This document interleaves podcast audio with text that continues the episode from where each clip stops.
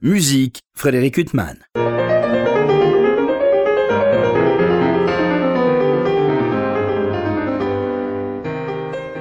Bonjour Frédéric Huttman au micro, j'ai le plaisir de vous retrouver pour un nouvel entretien. Aujourd'hui j'ai l'immense plaisir de recevoir Maxime Zecchini. Bonjour. Bonjour Frédéric. Alors je vous avais reçu il y a un certain nombre euh, d'années.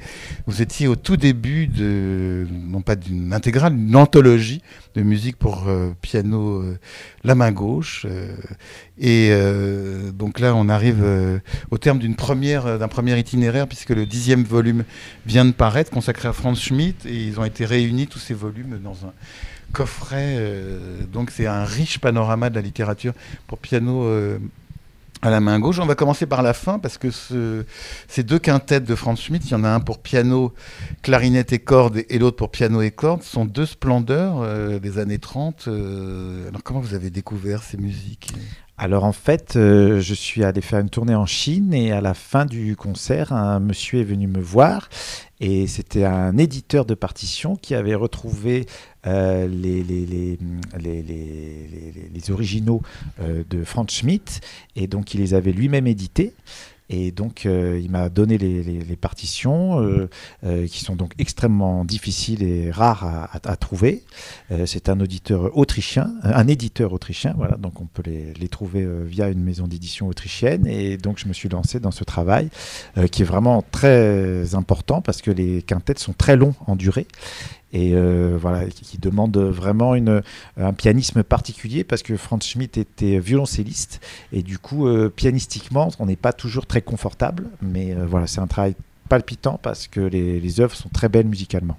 Alors ce qui est intéressant, c'est que comme beaucoup d'œuvres concertante ou chambriste pour piano, la main, pour la main gauche du piano, excusez-moi, j'hésite parce que c'est un contexte à chaque fois particulier. C'est des commandes de Paul Wittgenstein, donc qui avait perdu son, bras droit pendant la Première Guerre mondiale. et donc, à, l'inverse de d'autres partitions qu'il a refusé de jouer, on va en parler parce qu'elle lui paraissait peut-être soit incompréhensible musicalement, soit trop difficile techniquement, ces œuvres de Franz Schmidt trouve grâce à ses yeux. Et oui, parce que euh, y a un côté très romantique dans ces pièces, avec vraiment des, mélodies euh, euh, très belles, très développées. Et c'était le, style que recherchait Wittgenstein quand il passait commande aux compositeurs de son temps. Et donc voilà, on n'est pas encore on n'a pas encore basculé dans un côté trop moderne pour Wittgenstein, donc euh, ils ont tout à fait trouvé grâce à ses yeux. Oui, parce qu'il a même arrangé, je crois, le concerto pour la main gauche de Ravel. Euh. En fait, il enlevait des notes, il modifiait des phrases musicales, alors il soumettait ça à Ravel qui n'était pas du tout d'accord, donc du coup il s'échangeait des lettres, euh, il s'insultait, voilà, ça ça n'a pas très bien terminé leur histoire, mais voilà, quelques années après, quand même, Wittgenstein a reconnu que le concerto était parfait comme il était, mais avant ça, il y a eu des années de brouille et de disputes euh, et d'incompréhension par rapport à la modernité de la partition. Alors ce concerto pour la main gauche, qui est quand même euh, sur le répertoire le plus universellement connu pour euh, la main gauche, ce concerto pour la main gauche de Ravel, vous en donnez deux versions. La version euh, avec orchestre, qui est dans un des volumes de votre anthologie, et une version que vous avez arrangée. Ça vous suffisait pas, la difficulté de la main gauche, vous avez en plus choisi de jouer la partie orchestrale en plus à la main gauche. Alors en fait, je trouvais que c'était évidemment l'œuvre la plus emblématique de ce répertoire. Et comme c'est un répertoire que je suis heureux de, de faire connaître, voilà, je me suis dit que c'était intéressant de pouvoir proposer la pièce la plus emblématique en version de concert, en version solo. Surtout que la version avec orchestre demande 63 musiciens, donc c'est vraiment une grosse production. Et c'est vrai que euh, euh, quand j'ai découvert que Léopold Godowski, un pianiste euh, romantique du 19e siècle, avait réussi à faire toutes les transcriptions des études de, Chopin, vous en jouez d'ailleurs. Voilà, j'en joue quelques-unes. Et eh bien, je me suis dit que tout était possible. Donc c'est pour ça que je me suis lancé dans ce travail. C'est grâce à Godowski qui m'a donné l'idée et le courage de me dire que euh, c'était faisable. D'ailleurs, euh, il y a un DVD qui accompagne cette anthologie, on vous voit le jouer, donc euh, il n'y a pas de trucage, on vous voit Maxime Zecchini jouer cette œuvre avec aussi une œuvre de Scriabine euh, qui est sublime, qui est, là, ce sont des œuvres qui sont sur les CD, mais là on vous voit filmer, et c'est une belle idée, parce que quand on vous entend, non pas qu'on mette en doute le fait que vous jouiez tout uniquement avec la main gauche, mais on se dit, mais comment c'est possible? Alors je me suis dit que c'était une bonne idée de rajouter un DVD à cette anthologie auditive, voilà, pour montrer que c'est un répertoire aussi qui se regardait, voilà, qui n'était pas seulement à écouter, parce qu'évidemment, la manière de, jouer du piano, d'appréhender le clavier est différente. Voilà, ça demande une énergie toute particulière, des appuis de corps tout particuliers. Et voilà, je, pensais que c'était une bonne idée de montrer aussi ce que c'était qu'un jeu à la main gauche seule. Comment c'est venu cette idée euh, d'anthologie, euh, Alors, Maxime Zecchini En fait, j'ai travaillé le concerto de Ravel, voilà, comme beaucoup de mes collègues, et euh, j'ai trouvé ça très astucieux, très créatif, parce que si l'auditeur ferme les yeux, il a vraiment l'impression que les deux mains jouent. Et du coup, bah, j'ai eu la curiosité de regarder sur Internet quelle était l'étendue de ce répertoire. Et je me suis aperçu qu'il y avait pratiquement voilà, 1000 œuvres qui avaient été écrites pour une seule main. Euh, écrite par les plus grands compositeurs euh, des siècles précédents. Bah, déjà, il y a la chaconne de Bach, déjà, il y a la par Brahms. Euh, il y a du, du, Bartok, du Saint-Saëns, du Scriabine, du Liszt, voilà. Ah, juste une parenthèse par Liszt, vous le dites parce que vous jouez son œuvre, il n'y a qu'une seule œuvre pour la main gauche. On serait attendu à plus de la part d'un tel virtuose. non, non, alors oui, oui, il a, il a fait juste une œuvre pour la main gauche, qui est très belle, qui était pour une, une de ses élèves. Et euh, voilà, c'est peut-être ça donne encore plus de poids à cette œuvre de se dire qu'il n'y en a qu'une seule écrite par Liszt. Donc elle était vraiment euh, euh, indispensable sur l'anthologie. Et donc je me suis aperçu qu'il y avait énormément de littérature et très peu d'enregistrements, euh, dont certaines n'avaient même jamais été enregistrées. Et c'est pour ça que je me suis lancé euh, voilà, ce, défi, ce challenge, euh, de, mettre en lumière ce répertoire, parce que voilà, il est d'une qualité vraiment exceptionnelle. Et au-delà de ça, je trouve que derrière chaque œuvre, il y a une anecdote, une histoire humaine, un message humain de détermination, de courage, voilà, qui, qui m'a plu. J'ai trouvé que c'était une musique qui était aussi accompagnée de sentiments forts et de connexion avec l'histoire euh, des pianistes, euh, voilà l'histoire euh, avec un grand H, puisque par exemple de la Première Guerre mondiale a découlé beaucoup d'œuvres. donc c'est un dépassement de soi que j'ai trouvé intéressant à travers cette littérature que j'ai voulu mettre en lumière. D'ailleurs, alors, vous parlez de la Première Guerre mondiale, ce concerto pour la main gauche, vous l'interprétez sur un disque, aux côtés du concerto pour la main gauche de Prokofiev, qui lui aussi était une commande de Wittgenstein, de même que l'œuvre de Britten. Et alors, par contre, ce concerto de Prokofiev, euh, ça lui a pas du tout plu à Wittgenstein. Alors, ça, ça lui a pas du tout plu, il a trouvé ça trop moderne. C'est quand même incroyable, euh, juste euh, qu'il ait commandé de tels chefs-d'œuvre et que ça lui ait pas plu. Ben, je crois qu'il était très capricieux, hein, il n'était pas un homme facile riche et capricieux. riche et capricieux. Et je sais que Prokofiev en a été très vexé on a été très déçus. Et du coup, il a même commencé à faire une version à deux mains de ce concerto pour du coup pouvoir le proposer à d'autres pianistes, voilà, que ce soit plus passe-partout, on va dire, plus traditionnel comme écriture. Et finalement, il, a commencé et il s'est dit qu'il était très bien comme il était pour main gauche, il avait été vraiment créé avec cet esprit. Et donc, il ne l'a pas touché. Mais il a été beaucoup blessé par le refus de Wittgenstein de ne pas l'interpréter. C'est un immense chef-d'œuvre, ce quatrième concerto Prokofiev. Euh, il mériterait d'être au même rang que le concerto de Ravel. Euh, il est très original il est très, euh, euh, très, très, très virtuose, euh, très poétique également. Les, mouvements centraux sont, sont vraiment superbes. Et donc, il mériterait voilà, d'avoir une place vraiment de choix. Et c'est la raison pour laquelle je suis très heureux de l'avoir enregistré pour aussi le faire connaître davantage. Maxime Zecchini, donc cette anthologie de 10 disques, ces 10 disques sont extrêmement différents les uns des autres. encore une fois, c'est pas l'intégralité, c'est vraiment vous avez choisi la quintessence. Euh, on attend quand même des œuvres parce que dans, les textes qui accompagnent ces disques, qui sont toujours passionnants, euh, on évoque d'autres œuvres commandées par euh, Wittgenstein. On aimerait bien que vous les fassiez connaître, Maxime Zecchini. Notamment, il y a une œuvre de Tansman pour piano et orchestre. Alors voilà, l'idée c'était de faire à travers ces dix disques un kaléidoscope de tout ce qu'on pouvait faire avec la main gauche, de dire que la main gauche n'avait pas de limite, puisque dans cette anthologie, il y a les œuvres piano solo de l'époque romantique, mais aussi des œuvres contemporaines, euh, des musiques de films, de la musique de chambre. Voilà, donc c'est vraiment pour montrer tout ce qu'on peut faire. Après, euh, l'idée, c'était de partir euh, sur, comme vous dites, la qualité avant tout, d'enregistrer vraiment ce qu'il y a de meilleur dans ce répertoire. Évidemment que dans tout ça, il y a eu quelques oublis, c'est sûr. Je pense notamment à la sonate de Reinecke pour main gauche seule que j'ai que, que à mon répertoire, mais qui ne figure pas sur les disques et qui est vraiment aussi une, une merveille. Cette pièce de Tancement dont vous parlez, qui est également très belle. voilà, on va dire Bon, qu'il y a eu, attend- y a quelques suite. oublis sur le, le chemin. pas des oublis, vous ne pouviez pas tout couvrir, mais on attend euh, une suite. Euh, il faut dire que par exemple dans le- les quintettes de Franz Schmidt, vous êtes aux côtés de merveilleux musiciens. Il y a Patrick Messina à la clarinette, et puis il y a cette, euh, ce quatuor Ellipse euh, qui sont des membres de l'Orchestre national de France.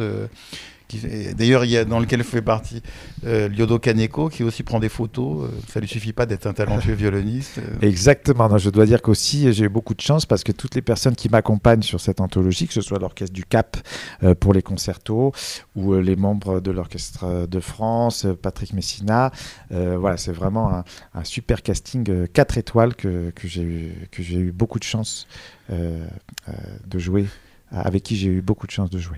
Alors, dans cette anthologie, il y a des disques entièrement dévolus à Wittgenstein, donc il y a ses concertos. Il y a un disque avec des transcriptions uniquement de Wittgenstein. Euh, et puis il y a des transcriptions de compositeurs, notamment un nommé Simiro ou d'autres euh, dont j'ignorais l'existence, qui sont de très très belles euh, transcriptions. Comment vous les avez trouvées? Parce que ça ne doit pas se trouver au, Ouais. Au hasard des coins de rue. euh? Alors, euh, c'est vrai qu'il y en a certaines, ce sont des rencontres euh, d'après-concert où des musiciens me parlent de transcriptions qu'ils connaissent et qui me font découvrir. Certaines fois aussi, je reçois des mails avec des. Par exemple, c'est le cas de Chimiro, qui est un pianiste brésilien qui a fait beaucoup de transcriptions pour main gauche et qui a eu vent de mon projet. Et donc, il m'a soumis ces transcriptions voilà, par mail. On s'est jamais rencontrés, mais on a échangé beaucoup et ce sont de magnifiques transcriptions. À la danse macabre ou la 7e symphonie de Beethoven. Et euh, donc ce sont voilà, des, des rencontres euh, soit d'après-concert, euh, soit par Internet qui m'ont permis de, de découvrir toutes ces pièces. On en parlait hors micro, Maxime Zecchini. Il y a tout ce répertoire pour la main gauche. Il y a quasiment rien que pour la main droite, pour des raisons morphologiques en fait. Exactement, c'est-à-dire qu'avec la main gauche, je peux timbrer la mélodie avec les doigts forts de la main, le pouce et le deuxième doigt, alors que si je devais faire la même chose avec la main droite, je devrais timbrer euh, avec le quatrième et le cinquième doigt, ce qui serait très inconfortable. Et donc c'est la raison pour laquelle les compositeurs se sont pas du tout intéressés au jeu pour main droite seule, c'est parce que la morphologie de la main ne s'y prête pas du tout. Ah oui, c'est intéressant comme, euh, comme réflexion. Alors, si Wittgenstein. euh, Ah, il vaut mieux se blesser la main ça, droite, sans Bon, enfin, hésitation. ne pas se blesser du tout, mais c'est vrai que ça a inspiré un répertoire d'une telle euh, richesse. Et puis dans tous ces disques, cette anthologie, il y a aussi un disque euh, d'œuvres euh, contemporaines qui euh, débute par euh, Oana, il y a Nicolas Bacri, il y a d'autres euh, compositeurs. Ça aussi, ça permettait d'avoir euh, une étendue de l'importance actuelle de ce répertoire. Ouais, et c'est d'autant plus créatif que tous ces compositeurs euh, sont allés encore plus loin. Je pense par exemple à, à Alain Louvier, son étude pour agresseur, où là on- il se sert des poings, euh, du coude, euh, voilà, de, de- de la paume de la main.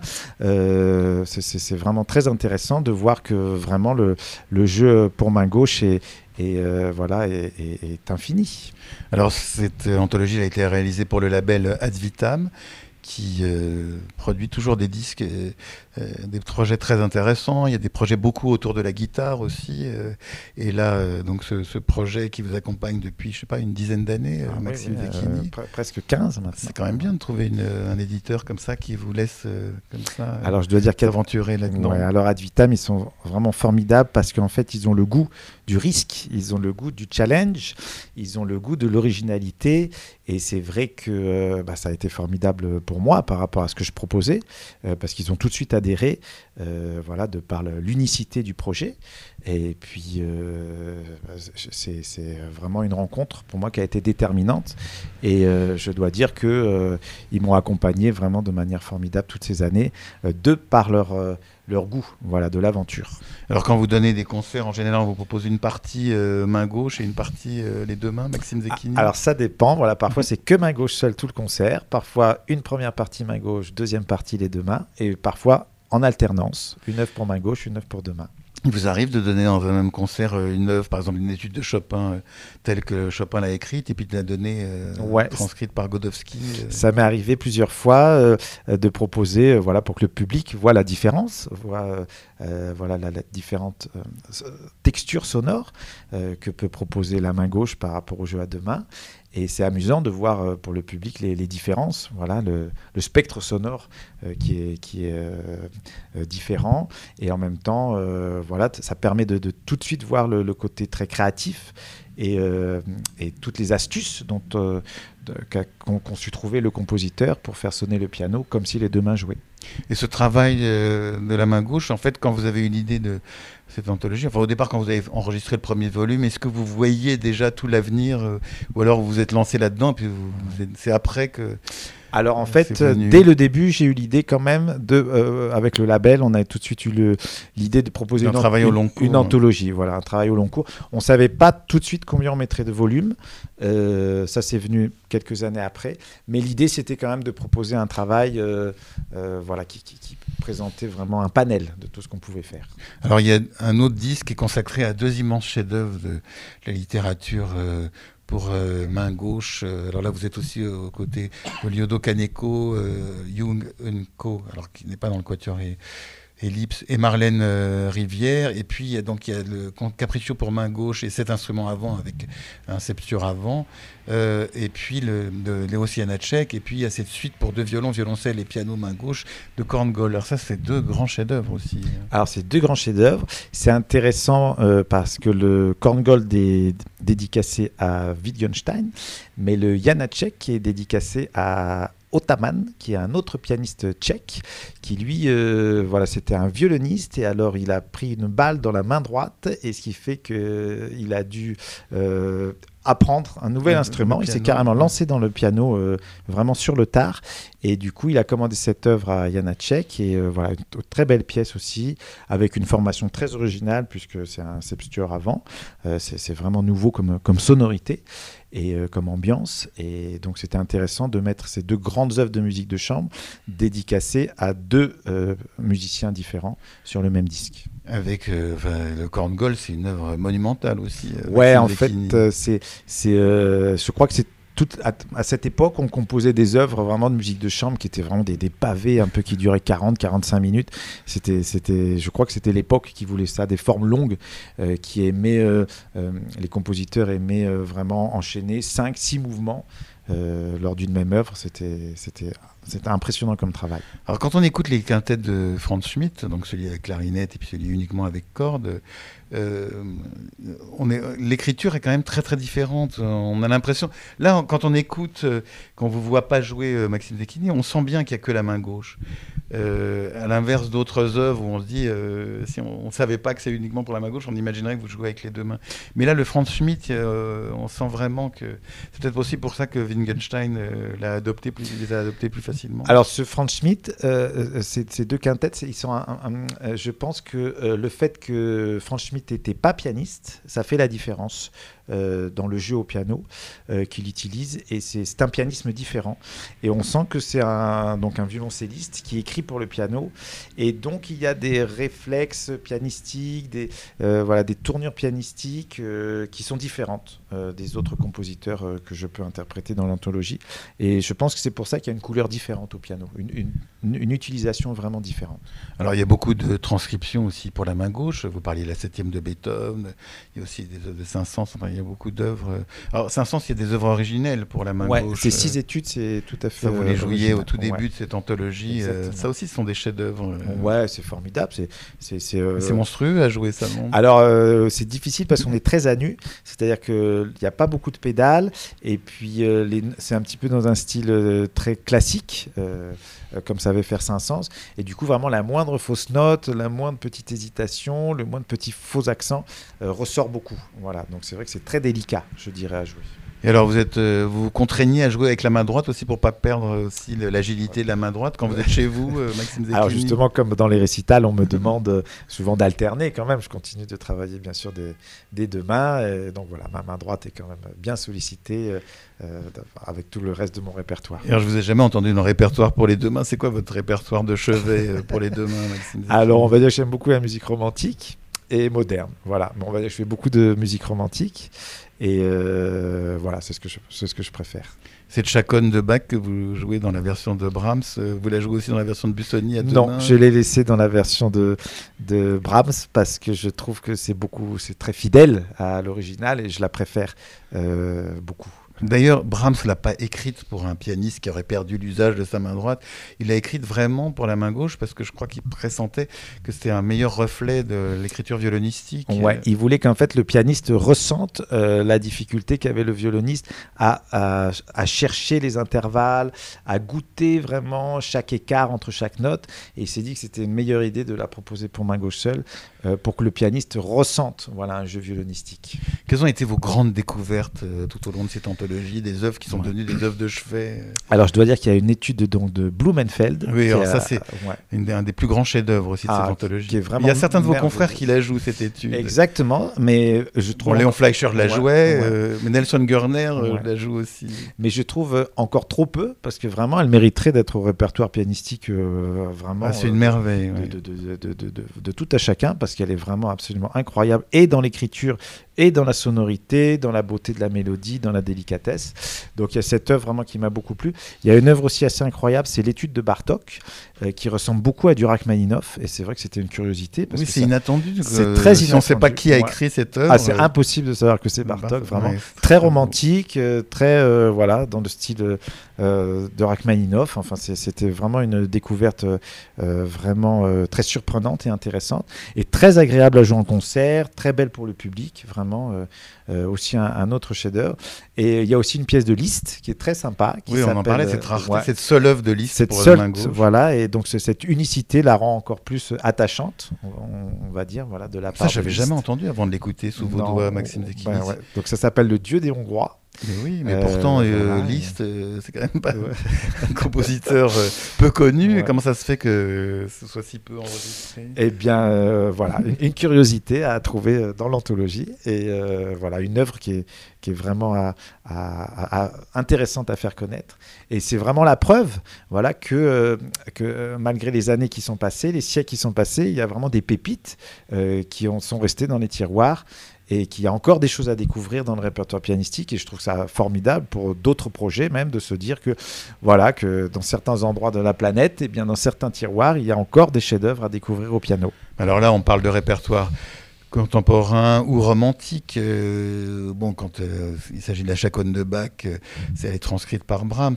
Euh, mais on n'a pas d'œuvre antérieure au 19e siècle qui aurait été écrite, par exemple, pour le... Vous avez pu trouver des œuvres non, alors, écrites pour le clavecin ou le piano ouais. forte Alors non, il n'y en a pas. Ça a vraiment commencé avec l'époque romantique. En fait, le début du répertoire pour la main gauche est né avec le concept des concerts de salon où euh, le public était essentiellement féminin et les, les pianistes de l'époque, euh, virtuoses, étaient très heureux de proposer au public féminin des transcriptions d'opéra ou de symphonies qu'ils réduisaient pour cinq doigts et en, en, en disant euh, voilà, euh, mesdames, mesdemoiselles, je vais vous impressionner en vous interprétant une pièce qui normalement est jouée pour un très grand orchestre, et eh bien moi je suis capable de la jouer avec seulement une main.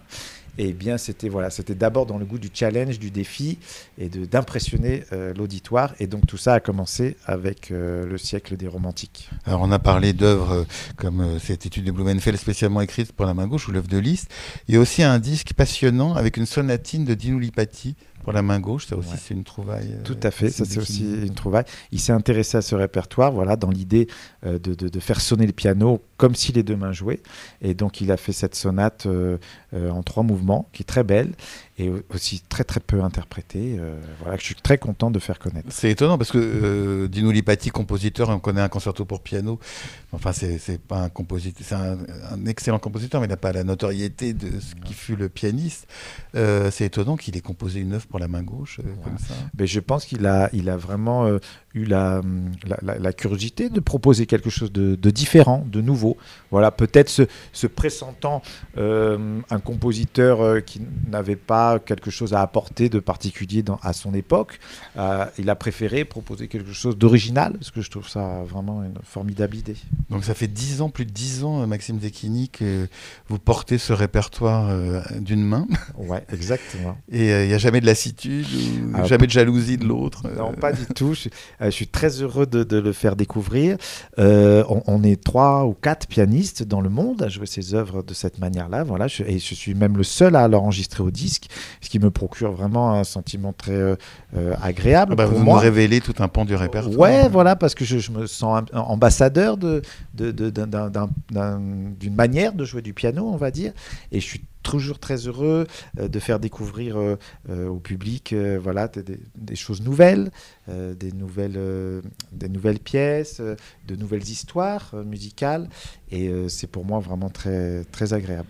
C'est impressionnant d'ailleurs quand on va à un concert, quand voit un pianiste jouer uniquement de la main gauche. Bon, déjà à deux mains, c'est impressionnant, mais euh, de la main gauche, euh, alors c'est très frappant. Ouais, Les gens doivent vous faire des remarques. Euh... Alors je pense qu'au début, il y, y, a une petite période d'adaptation de la part du public. Qui est, voilà, il y a un moment de surprise qui doit durer à peu près 10 minutes, c'est à peu près ce qu'on me dit après les concerts. Et puis en fait, après, on s'habitue et puis on fait plus attention au bout d'un moment. Et je comprends très bien ce concept de plus faire attention, puisque moi souvent on me demande si s'il y a une différence quand je joue à deux mains ou s'il a une différence quand je joue seulement main gauche seule. Et en fait, avec le temps, avec les années, eh ben, mon cerveau, euh, je pense, a mis en place tout un système de, compensation, ce qui fait que quand je joue d'une seule main ou des deux mains, je ne ressens plus vraiment la différence de manière euh, corporelle. Et euh, je pense que visuellement, c'est la même chose pour le public. Il y a un temps d'adaptation et après, au bout de quelques minutes, euh, voilà, le, cerveau, l'œil s'habitue et, euh, et voilà, c'est une expérience nouvelle pour le public. Vous n'avez pas seulement euh, transcrit le concerto pour la main gauche de Ravel, vous l'avez fait aussi avec le, un mouvement du quatrième concerto de Saint-Saëns. Ouais. C'est quoi C'est une œuvre que vous aimez particulièrement Ouais, euh... j'adore particulièrement cette œuvre. Je trouve qu'elle s'y prêtait. Et euh, voilà, c'était aussi pour m'attaquer à un autre concerto, voilà, pour montrer qu'il y avait oui, pas. Enfin, c'est déjà une œuvre monstrueuse ouais. déjà pour les deux mains. Vous l'adaptez à la main gauche et en plus vous faites la partie de l'orchestre. Voilà, c'est parce que j'ai le, quoi, y a une, euh, le goût du défi. Oui, le goût oui. du défi, mais en même temps, euh, je lisais récemment un texte à vos confrères qui parlait de virtuosité au sens vertueux du terme. Il y a quelque chose d'assez fascinant euh, sur la virtuosité. C'est pas seulement une démonstration technique. Euh, on a une fascination pour la virtuosité, mais pas uniquement parce que ce serait du cirque. C'est aussi parce que musicalement, ça rejoint une certaine idée. Alors, Chez vous, quand ouais. vous jouez avec la main gauche comme ça des œuvres aussi difficiles, il y a une sorte d'excitation aussi. Alors c'est comme pour le disque de musique de film. Vous voyez, je réduis pour main gauche seule euh, toute une partie d'orchestre. Je trouve que c'est très intéressant comme travail parce que du coup, on s'attache à la vraiment à la colonne vertébrale du morceau et du coup, euh, eh bien, euh, je trouve que l'auditeur il est plus proche du morceau puisqu'il a une version qui est, qui est plus euh, qui, qui, est plus réduite vraiment à son à, sa colonne vertébrale. Et du coup on entend mieux presque les harmonies, euh, les passages d'accords, euh, les, les, les, petits détails, que quand c'est noyé un petit peu dans, tout, euh, dans le jeu à deux mains, avec la pédale, avec la voilà. Du coup, on fait moins attention. Et là, je trouve que ces versions réduites à main gauche seule permettent voilà, de, d'affiner de, de, vraiment l'écoute et l'oreille dans le moindre petit détail harmonique et mélodique du, du, morceau. Oui, vous parlez de musique de film, puisqu'il y a le volume 7, je crois. Volume 9. Qui est, pardon, excusez-moi. Maxime Zecchini, qui est consacré euh, des œuvres de musique de film, c'est-à-dire principalement John Williams. Ouais. C'est quoi, c'est une passion, John Williams? Ben, J'adore bien sûr John Williams, Michel Legrand, voilà, comme beaucoup de, de mes confrères. Et c'est vrai que voilà, je trouvais ça intéressant parce que euh, quand on écoute du John Williams, on entend tout l'orchestre, le côté hollywoodien, le côté très chargé, un petit peu lourd, bien sûr, mais, mais, mais à bon escient de l'orchestre. Et ces versions euh, pour main gauche seule, en fait, font comme si j'en faisais une version de musique de chambre. Voilà, avec des, on est plus proche de l'œuvre, on est plus à l'intérieur d'elle euh, plutôt que euh, écoute extérieure et très grandiloquente qu'on peut avoir quand on écoute tout l'orchestre. On parlait euh, tout à l'heure de Scriabine qui se trouve dans le DVD euh, qui accompagne cette anthologie. Ce prélude et nocturne opus 9 que vous interprétez, c'est vraiment une œuvre sublime, euh, Maxime Zecchini. Oui, alors en plus c'est une œuvre que vos confrères, euh, certains de vos confrères jouent. Tout à fait, tout à fait. En plus, elle a une histoire formidable. C'est que euh, Scriabine s'était fait une tendinite à la main droite. Il était allé voir les médecins qui lui avaient dit qu'il pourrait plus rejouer des deux mains. Dans sa tristesse, dans sa peine, il a composé cette pièce. Finalement, quelques mois après, il a pu recouvrer euh, l'usage de sa main droite. Il est parti en tournée aux États-Unis et il s'est dit euh, que ce serait peut-être une bonne idée de jouer cette pièce qu'il avait composée pendant cette période euh, de, difficulté. Il l'a jouée et ça a été un immense triomphe. Vraiment, sa tournée s'est rallongée, vraiment les, dates se sont multipliées parce que tout le monde voulait écouter cette pièce. Euh, qui était très romantique, très belle, et pour laquelle euh, Scriabine a reçu le nom de Chopin gaucher. En même temps, euh, hormis les trois concertos, enfin l'œuvre de Britten, c'est pas vraiment un concerto, une œuvre concertante de Britten qui est sublime aussi, commandée par Wittgenstein que vous interprétez. Euh, c'est pas facile non plus de construire un programme de concert avec ces œuvres parce que la plupart sont des œuvres brèves. Il n'y a pas une grande sonate euh, euh, beethovenienne ou schubertienne pour la main gauche. donc ça doit être compliqué de construire un programme avec ces, œuvres. En fait, ça va être un programme un peu différent parce que des programmes traditionnels, ce sera plus des programmes un peu voyage à travers les époques, les styles, le temps, parce que les morceaux seront plus courts et ça permettra de montrer aux auditeurs euh, voilà, euh, euh, plusieurs styles, plusieurs compositeurs. C'est intéressant, je trouve aussi cet angle-là, pour un auditeur d'écouter plein de styles différents, plein de compositeurs différents. C'est vrai qu'il n'y aura pas, par exemple, une grande sonate de Schubert qui va faire une deuxième partie de concert qui dure 45 minutes. il y aura voilà, plutôt, plutôt 5 ou 6 pièces d'époque et de styles différents. Et je crois que le public aime bien ça aussi, finalement. Alors, donc, 10 volumes qui sont parus pour le label Ad Vitam, euh, une anthologie euh, d'œuvres pour la main gauche euh, au piano, Maxime Zecchini. Quand vous jetez un regard rétrospectif sur le volume 1, vous, les avez réécoutés ces premiers volumes? Souvent, les artistes n'aiment pas écouter leurs disques. Non, alors moi, moi aussi, c'est vrai que j'aime pas trop parce que je me dis que j'aurais pu faire plus comme ça, plus comme ci. Bon, mais vous avez tellement évolué durant ces années. C'est sûr. Je me dis que parfois, c'est souvent des histoires de tempo. Je me dis là, ça aurait dû être un peu plus vite, un peu plus lent. Voilà. C'est plutôt des, beaucoup des choses comme ça. Euh, donc j'écoute pas euh, régulièrement, trop souvent. Mais euh, non, ce que je me dis, c'est qu'évidemment, c'est beaucoup de, travail, bien sûr, mais j'ai pas ressenti voilà, le, le, la pénibilité, parce que j'ai toujours été excité à travers chaque volume de proposer... des programmes très différents. voilà, des programmes très différents, des styles très différents. Et à chaque volume, j'ai découvert voilà, des œuvres différentes. Donc à chaque fois, j'ai été voilà, émerveillé par de nouvelles rencontres musicales. Euh, c'est ce qui m'a permis vraiment d'aller au bout du projet, toujours de manière fraîche. Alors quand on parle de pianistes euh, liés à la main gauche, euh, alors vous c'est un choix, et puis il y a des pianistes comme Léon Fleischer euh, décédé il y a quelques années. Alors lui, c'était euh, un problème euh, de, santé enfin, psychologique aussi qui faisait qu'il ne pouvait plus jouer avec la main droite durant des années. Vous avez pu en discuter avec lui ou alors c'était un sujet trop sensible Alors je l'ai rencontré très peu de fois, mais c'est vrai que c'était tout à fait impossible de lui parler de ça. C'était trop douloureux. il voulait pas du tout en entendre parler. Donc, euh, Pourtant, il avait aussi exploré une partie du répertoire pour la main gauche, quand il ne pouvait pas faire autrement. Ouais, mais voilà, ce que, j'ai ressenti aussi quand j'ai commencé l'enregistrement des œuvres pour la main gauche, c'est que lui, il avait fait, mais à contre-coeur un peu. Et c'est ce que j'ai voulu euh, euh, compenser, c'est-à-dire j'ai voulu donner un, un éclairage ensoleillé à ses œuvres pour la main gauche qui mais ça ne euh, résulte pas d'une contrainte, c'est voilà, un choix. Euh, j'ai voulu mettre en, en, valeur euh, leur qualité musicale et non pas dire que je jouais ça parce que je ne pouvais pas faire un jeu à deux mains.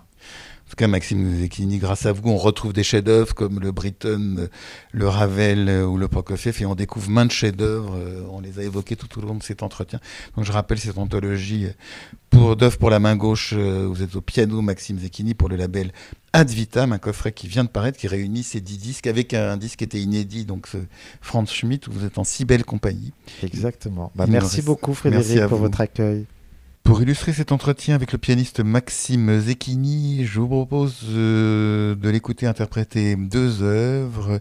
D'une part, le premier mouvement du quintet pour clarinette, euh, piano, main gauche, violon alto et violoncelle euh, de Franz Schmitt. Il est aux côtés du clarinettiste Patrick Messina et de membres du quatuor Ellipse. Nous l'écouterons également interpréter une œuvre de Félix Blumenfeld, une étude pour la main gauche. Je vous souhaite une très belle écoute de ces œuvres et bonne fin de soirée sur RCJ.